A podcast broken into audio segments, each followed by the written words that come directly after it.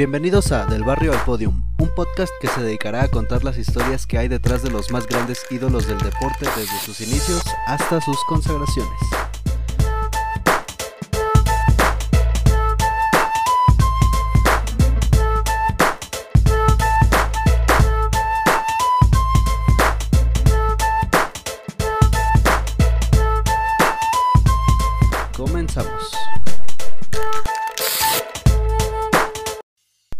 En esta ocasión no les traigo una historia en específico, es un conjunto de sucesos que dieron lugar a una rama del fútbol de suma importancia. Estoy hablando del fútbol, femenil en México. Así que vamos a esto. Para empezar, eh, les voy a brindar una, un pequeño contexto de la historia del fútbol femenil eh, internacionalmente hablando, ¿no? La mujer ha sido importante en el desarrollo y evolución del fútbol hasta nuestros días. Las primeras evidencias datan de los tiempos de la dinastía Han, en el que se jugaba una variante antigua del juego llamada Tsu Chu. Existen otros deportes que indican que en el siglo XII era usual que las mujeres jugaran juegos de pelota, especialmente en Francia y Escocia. En 1863 se definieron normas para evitar la violencia en el juego con tal de que fuera socialmente aceptable para las mujeres. En 1892, en la ciudad de Glasgow, Escocia, se registró el primer partido de fútbol entre mujeres. Y en este punto, solo para tener un contexto, tengamos en cuenta que muchos de los grandes torneos eh, actualmente conocidos en la rama varonil pues empezaron o a la par o después. Claro está el ejemplo de la Eurocopa que comenzó hasta 1960, el mismo Mundial que comenzó en 1930 y la Copa América que es conocido por ser el torneo de selecciones más viejo del mundo que data de 1916. Sin embargo, las ligas en algunas partes del mundo ya se estaban desarrollando, tal así como la Premier League que es de 1888, pero igual no registra mucha diferencia en cuanto al primer partido femenil, pues solo es una diferencia de 4 años hasta 1892. El documento más conocido acerca de los comienzos del fútbol femenino datan de 1894, cuando Nettie Honeyball, una activista de los derechos de la mujer, fundó el primer club deportivo denominado British Ladies Football. Convencida de su causa, declaró que con esto quería demostrar que la mujer podía lograr emanciparse y tener un lugar importante en la sociedad, que por entonces excluía a muchas mujeres. La Primera Guerra Mundial fue clave en la masificación del fútbol femenino en Inglaterra. Debido a que muchos hombres salieron al campo de batalla, la mujer se introdujo masivamente en la fuerza laboral. Muchas fábricas tenían sus propios equipos de fútbol que hasta entonces eran privilegio de los varones. El más exitoso de estos equipos fue el Dick Kerr's Ladies de Preston, Inglaterra, Dicho equipo fue exitoso alcanzando resultados como el de un partido contra un equipo escocés en el que ganaron por 22 a 0. Sin embargo, el fin de la guerra, la FA Football Association de Inglaterra no reconoció al fútbol femenino, a pesar del éxito y popularidad que alcanzó. Esto llevó a la formación de la English Ladies Football Association, cuyos inicios fueron difíciles debido al boicot de la FA, que los llevó incluso a jugar en canchas de rugby y a otras no afiliadas a la FA.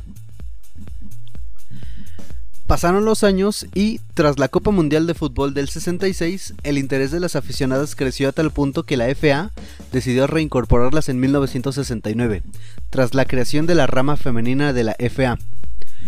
En 1971, la UEFA le encargó a sus respectivos asociados la gestión y fomento del fútbol femenino, hecho que se consolidó en los siguientes años.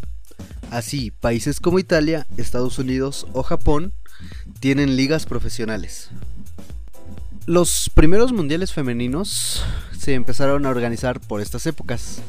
En el año de 1970 se organizó el primer mundial de fútbol femenino en Italia, a donde acudieron selecciones representantes de varios países por invitación. Este primer mundial fue extraoficial y no aparece ni siquiera en la historia del fútbol femenino narrada por las páginas oficiales de la FIFA, probablemente porque no fue organizado ni es reconocido por esa federación. Sin embargo, este mundial y el que le siguió en 1971 despertó la atención de un gran número de aficionados. El mundial de 1970 fue ganado por Dinamarca, quien se impuso por 2-0 al seleccionado de Italia. El segundo mundial se celebró en México, en 1971. El equipo mexicano se impuso ante las selecciones de Argentina, Inglaterra e Italia y se enfrentó en la ciudad en la final a Dinamarca. El encuentro se llevó a cabo en la Ciudad de México, ante un récord de asistencia para un encuentro de fútbol femenino que hasta la fecha no se ha superado en este país. El resultado final fue de 3-0, favor Dinamarca. A pesar del gran éxito y la gran expectación creada por estos primeros mundiales, la desorganización hizo que se perdiera la continuidad y no fue hasta dos décadas después, con el respaldo de la FIFA, cuando se organizó el primer campeonato mundial de fútbol femenino con reconocimiento oficial. Hablamos de la Copa Femenina de China. Esta edición, realizada en 1991, fue ganada por Estados Unidos. Hubo varios campeonatos internacionales extraoficiales, como la Copa Femenina de Invitación de la FIFA, también organizada por dicho país en 1988.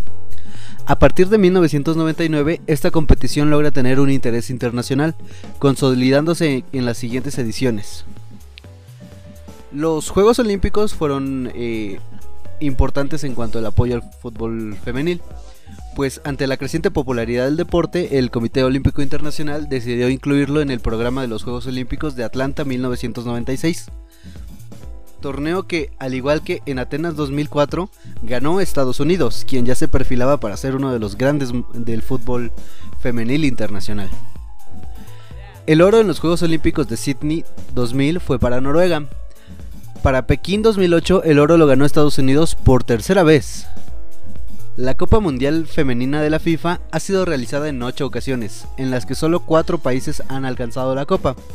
Estados Unidos es el equipo más exitoso con 4, Alemania le sigue con dos trofeos, mientras que Noruega y Japón se han titulado campeones en una sola ocasión. Esta es eh, en general la historia de los mundiales femeniles y de cómo empezó un poco la, historia de, este movimiento eh, pues diferente, ¿no? Alterno a lo que se conocía mundialmente. Pero pues tiene que haber grandes personajes que apoyen esto y, y promuevan el deporte, ¿no? Por ello es que les hablaré ahora de las más grandes futbolistas que, nos ha brindado eh, el mundo, porque son de, todo, de todas partes del mundo. Y finalmente fueron las bases que, que sentaron lo que hoy conocemos. Empezaremos con Lily Parr, quien es considerada la primera gran referente del fútbol femenino. Lillian Parr nació en el barrio de Gerrards Bridge, Londres, en 1905 una época en la que una mujer jugando al fútbol era una absoluta rareza. Pero Lily quería jugar, y durante la Primera Guerra Mundial, momento en el que ante la escasez de hombres, como ya lo habíamos mencionado, el fútbol femenino cobró cierta importancia. Comenzó a jugar en el equipo de la empresa de municiones en la que trabajaba.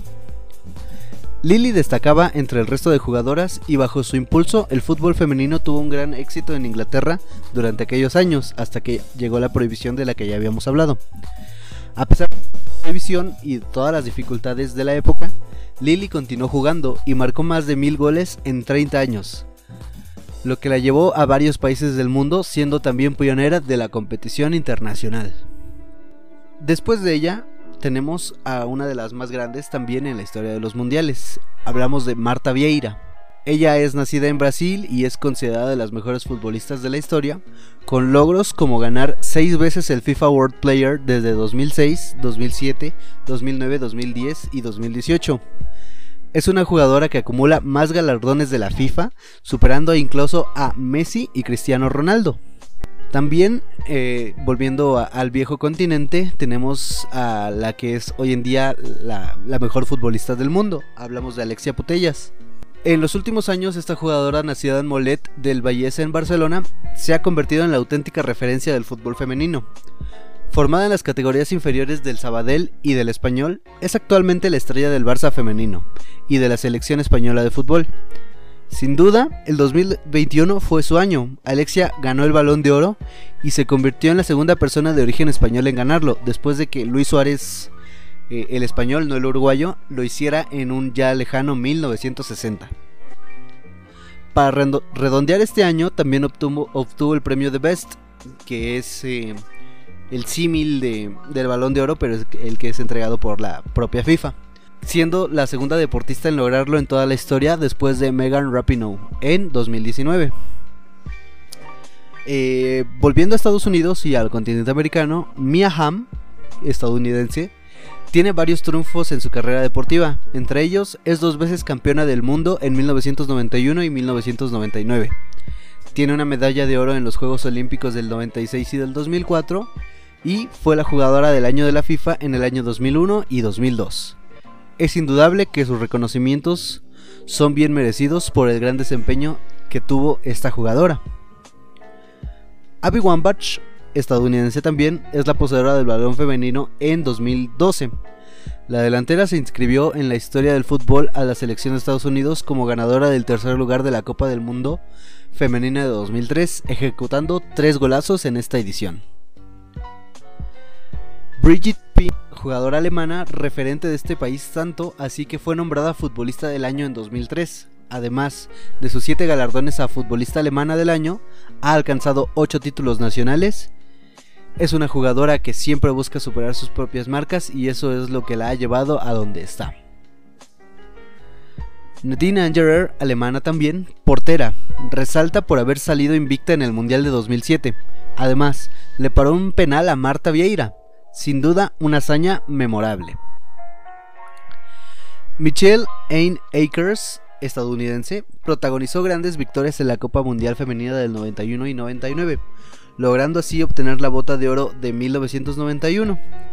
En el 2002, la FIFA la nombró jugadora del siglo y luego de dos años, Pelé la volvió a postular en las 125 mejores futbolistas vivas y vivos ante la comisión de la FIFA. Sun Wen, China, es la máxima goleadora histórica de, los, de la selección de China con 106 goles en 152 partidos. Además, ganó el balón de oro y la bota de oro. Su actuación en la Copa Mundial Femenina de la FIFA de 1999. A su vez, fue nombrada la jugadora del siglo XX por la FIFA junto con Michelle Akers. A sus 49 años, Hige Rice, la noruega, ha ganado todo. En su carrera futbolística, entre los títulos que destacan es la Copa Mundial Femenina de la FIFA del 95, la Eurocopa de la FIFA en 1993, el Balón de Oro en Suecia 1995 y la medalla de oro en los Juegos Olímpicos de Sydney 2000. Volviendo a los Estados Unidos, tenemos a una de las futbolistas más mediáticas eh, en la historia del fútbol. Hablamos de Alex Morgan, quien está dando de, de qué hablar en el fútbol actual mundial siendo la jugadora estrella de su selección. En el primer encuentro marcó 5 goles y se convirtió en la segunda jugadora en marcar esa cantidad de goles en un solo partido. Fue nombrada posteriormente la futbolista femenina estadounidense del año. Megan Rapinoe, una de las grandes jugadoras estadounidenses de todos los tiempos y que todavía sigue en activo, es conocida por su juego preciso y técnico, que ha propiciado momentos memorables como el pase que realizó su compañera Abby Wambach en los cuartos de final del Mundial de Fútbol de 2011 frente a Brasil, y que fue determinante en la victoria estadounidense, o los goles olímpicos directamente desde el saque de córner, como bien sabemos, que marcó durante las Olimpiadas de Londres y Tokio. Su palmarés es casi inigualable, con un campeonato del mundo en 2015 y 2019 y medalla de oro en los Juegos de 2012 y medalla de plata en el Mundial de 2011. Podría decirse que el 2019 fue su año, ganó el Mundial del que fue nombrada jugadora más valiosa, aunque en el partido final no fue titular, entró solo los últimos minutos eh, ante un, movimiento inesperado por parte del técnico, pues había sido la jugadora más determinante en el torneo y en el partido final pues no la metió, pero terminó funcionando la estrategia porque Estados Unidos se coronó en este mundial, siendo así la primera futbolista en obtener balón de oro y bota de oro en la misma edición. Omar Esawa también se desempeñó en la selección de Japón como capitana de la selección de fútbol ganó la Copa Mundial Femenina del 2011 y también fue declarada mejor futbolista del año 2011 por la FIFA. Estas eh, y entre otras fueron una de las mejores futbolistas de, toda la historia, unas más que otras y quizás faltaron varias muchas que tal vez hoy en día sigan en el proceso o ya no están más en activo, pero marcaron el camino para lo que hoy en día es el fútbol femenil. Regresando a México, el fútbol es el deporte, como bien sabemos, más popular en el país, pero la rama femenina ha tenido que luchar desde hace casi 48 años para abrirse un espacio en el profesionalismo. Han pasado casi 5 décadas desde que el fútbol femenino en México comenzó a escribir su historia.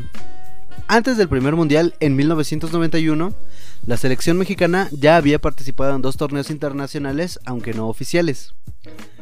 El primero de ellos en Italia en 1970 y el segundo fue en casa, un año después. Fue entonces que inició una relación hasta el momento ininterrumpida entre las amantes a este deporte y sus precursores en el país. La selección mexicana llegó a la final del certamen disputada en el Estadio Azteca, que aún vivía bajo la sombra del final del Mundial masculino un año atrás. Ese mismo que fue testigo de ver a Pelé levantar su tercera Copa del Mundo y a la selección mexicana caer vapuleada en octavos ante Italia jugando en León. Pero las mujeres querían contar su propia historia y llegaron a la final de un torneo con seis participantes, incluyendo a Argentina, Italia, Francia, Inglaterra y Dinamarca. Contra las danesas fue precisamente la final en la que las anfitrionas no pudieron darle una alegría y, por qué no decirlo, una sorpresa al país. O la sorpresa quizás sí se dio. A pesar de la derrota, 3-0, fue la primera vez que el fútbol femenino recibió la atención del círculo mediático y el interés del público. Poco más de 110.000 personas registraron la entrada al Coloso de Santa Úrsula. Esta primera aventura fue el mayor logro de la selección femenina en 24 años, Ello gracias a nombres por mencionar algunos como los de Víctor Manuel Meléndez y Efraín Pérez en la dirección técnica, y Alicia Vargas y María Eugenia Rubio como jugadoras. Aquellas protagonistas del histórico subcampeonato regresaron al fútbol amateur. La selección mediática se tornó, la atención mediática, perdón, se tornó de nuevo hacia la rama masculina, y las pocas y pocos interesados en el progreso del fútbol femenino vieron opacadas sus esperanzas. Llegó el año de 1995 y con él un hombre indeleble en el fútbol femenino mexicano. Armando Magaña, el exdefensor y preparador físico del Club Necaxa en Aguascalientes, aceptó el desafío de retomar lo que dos décadas atrás habían originado Meléndez, Pérez, Vargas y Rubio, y un puñado más, antes de llegar a la selección absoluta, Magaña fundó y dirigió Andreas Club, una de las primeras academias del balompié femenino en México y semillero constante de futbolistas. En esta escuela formativa, Magaña viajaba por el interior de la nación en busca de talento, una práctica también ejecutada durante su periodo con la selección mayor debido a la falta de una liga profesional. En 1997, Magaña se despidió de la selección para dedicarse a tiempo completo a su academia. En su reemplazo llegó otro histórico del fútbol femenil, Leonardo Cuellar, y con él el sueño de clasificar a México a su primera Copa del Mundo en 1999, la que se realizaría en Estados Unidos. Una trayectoria como futbolista para Pumas de la UNAM y una carrera de entrenador en Cal State University de Los Ángeles daban a Cuellar suficiente credibilidad para lograr este objetivo, y así fue. México clasificó al Mundial, quedó en el grupo B, pero el panorama no pudo ser desalentador. En tres enfrentamientos ante Alemania, Italia y Brasil, la selección mexicana recibió 15 goles y anotó uno, obra de Maribel Domínguez. A la postre, máxima goleadora del conjunto nacional femenino con 82 anotaciones. Los números resumen la actuación de la selección en ese mundial, pero alcanzar esa primera clasificación fue un paso gigantesco en el desarrollo del fútbol femenino mexicano. Con Cuellar firme en el cargo, México, México clasificó a los Juegos Olímpicos de Atenas 2004, una vez más bajo el liderazgo de Domínguez y otras talentosas jugadoras como la defensora Mónica Vergara. Este grupo ilusionó con su actuación en los Panamericanos de 2003, con la medalla de bronce. En Atenas, Brasil las despachó en cuartos de final y ese podio olímpico terminó en manos de las potencias del fútbol femenino, Estados Unidos, Brasil y Alemania. En los Juegos Olímpicos no han habido más participaciones y para volver a un mundial tuvieron que esperar 12 años. México asistió a la cita en Alemania 2011 y por primera vez sumaron puntos. Volvieron a asistir cuatro años más tarde a Canadá. De nuevo sumaron puntos pero no avanzaron de ronda. Cuellar se despidió después de 18 años, pero la semilla quedó sembrada y la Federación Mexicana del Fútbol apostó por un proyecto a largo plazo, aunque por ello se tuvo que esperar un poco más. El 5 de diciembre del 2016, Enrique Bonilla, actual en ese entonces presidente más bien de la Liga MX, anunció el nacimiento de una liga femenina en el país, lo que brindaba a todos un presente alentador. En un principio, la Liga MX femenil, los planteles por reglamento debían ser conformados por jugadoras de la categoría sub-23, cuatro futbolistas sub-17 y solo dos refuerzos sin restricciones de edad. Pese a que los equipos no podían contar con extranjeras, las mexico-estadounidenses eran elegibles, siempre y cuando cumplieran con los requisitos de la FIFA. Hoy en día se permiten hasta tres extranjeras por plantel, lo que ha traído a México la calidad de Jenny Hermoso en Pachuca, Mia Fischel en Tigres o Sara Lubert en América. El 28 de julio de 2017, las Tuzas del Pachuca y las Pumas de la UNAM disputaron el primer partido de la Liga MX femenil, la victoria en el encuentro fue para Pachuca, aunque las verdaderas triunfadoras, sin duda alguna, eran las futbolistas mexicanas, que finalmente tenían una liga profesional. En el año del debut, seis equipos tuvieron derechos de transmisión. Chivas, Pachuca, Monterrey, León, Cholos y Santos. Un contrato vigente de la Liga MX femenil hasta el 2023. Las Chivas de Guadalajara entraron a la historia como el primer campeón de la Liga Femenil en el Apertura 2017 ante 32.466 espectadores. Para el Clausura 2018, Tigres de la Universidad Autónoma de Nuevo León recibió a las Rayadas de Monterrey en el Estadio Universitario con una asistencia de 38.230 personas. En la vuelta, 51.211 asistentes vieron a las jugadoras de Tigres consagrarse en una definición por penales. Las de Tigres volvieron a jugar la final de la Apertura 2018, pero esta vez no lo ganaron. El Club América ganó su primer título de la mano de su máxima figura en ese entonces, Diana González, que en paz descanse. Según Soccer América, en el 2018 la Liga MX femenil tuvo 5 de los récords en asistencias en un partido de fútbol femenino.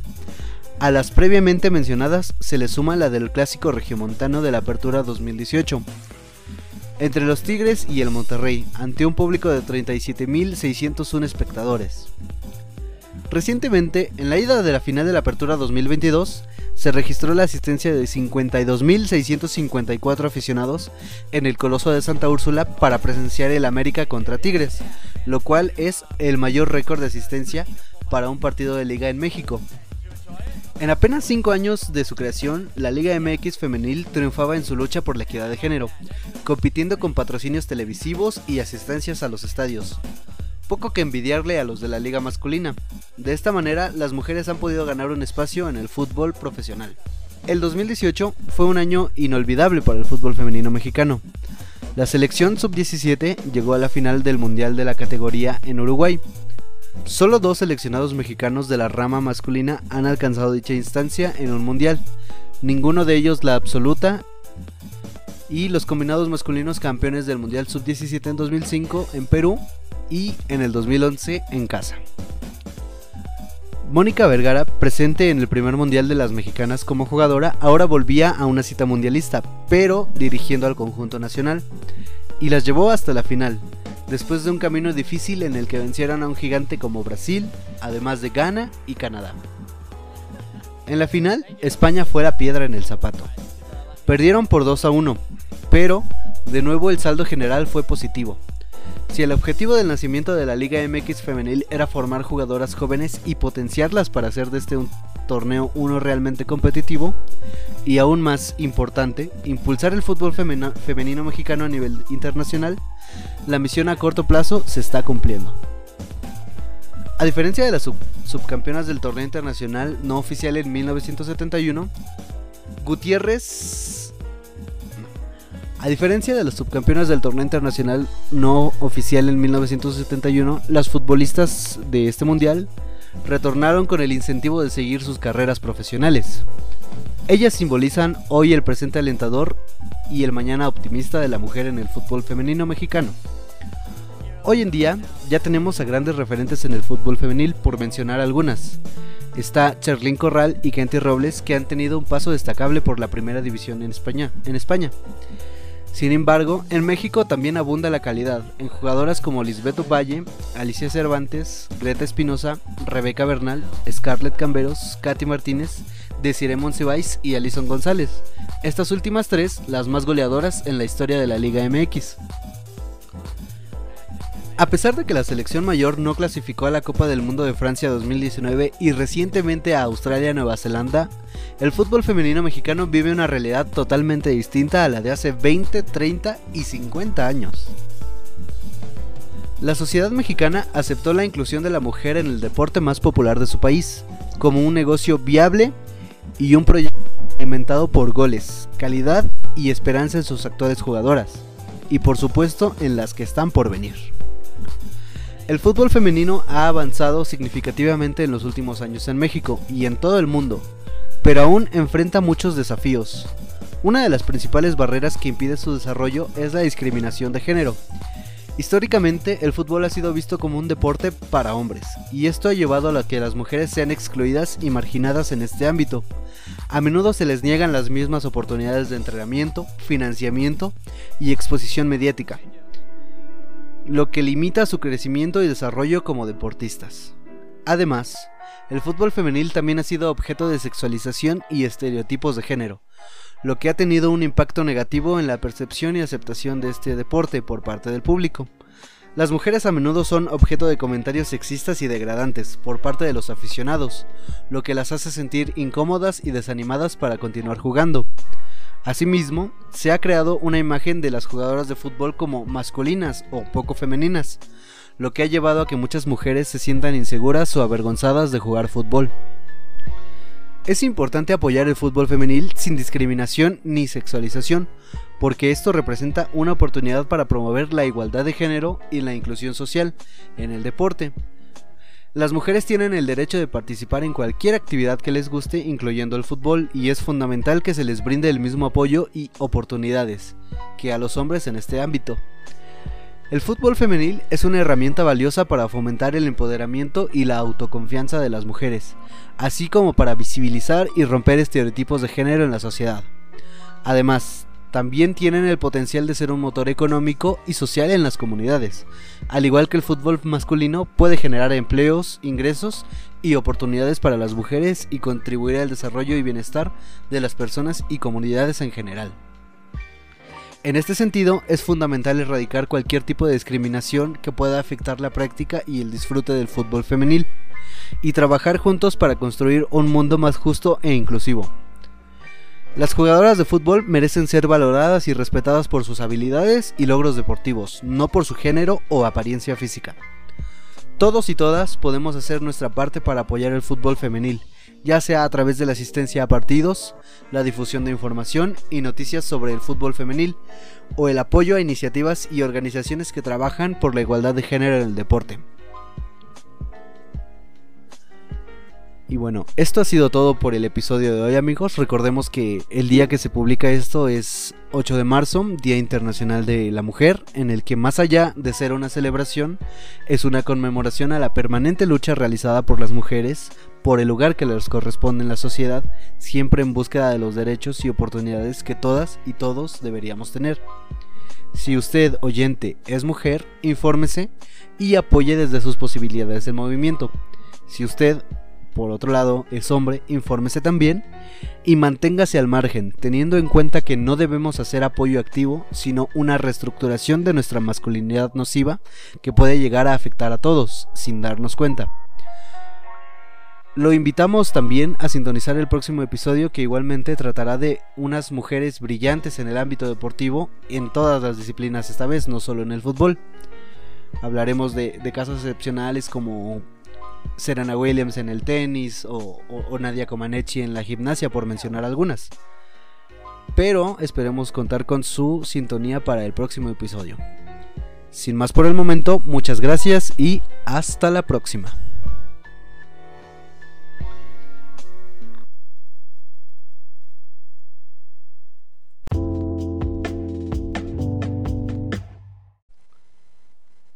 Recuerden seguirnos en nuestras redes sociales en Twitter arroba al podium, en Instagram estamos como del barrio guion bajo al podium y en Facebook también como del barrio al podium. Yo soy Luis y me pueden seguir en Twitter en arroba luisangelrami23. Nos escuchamos próximamente.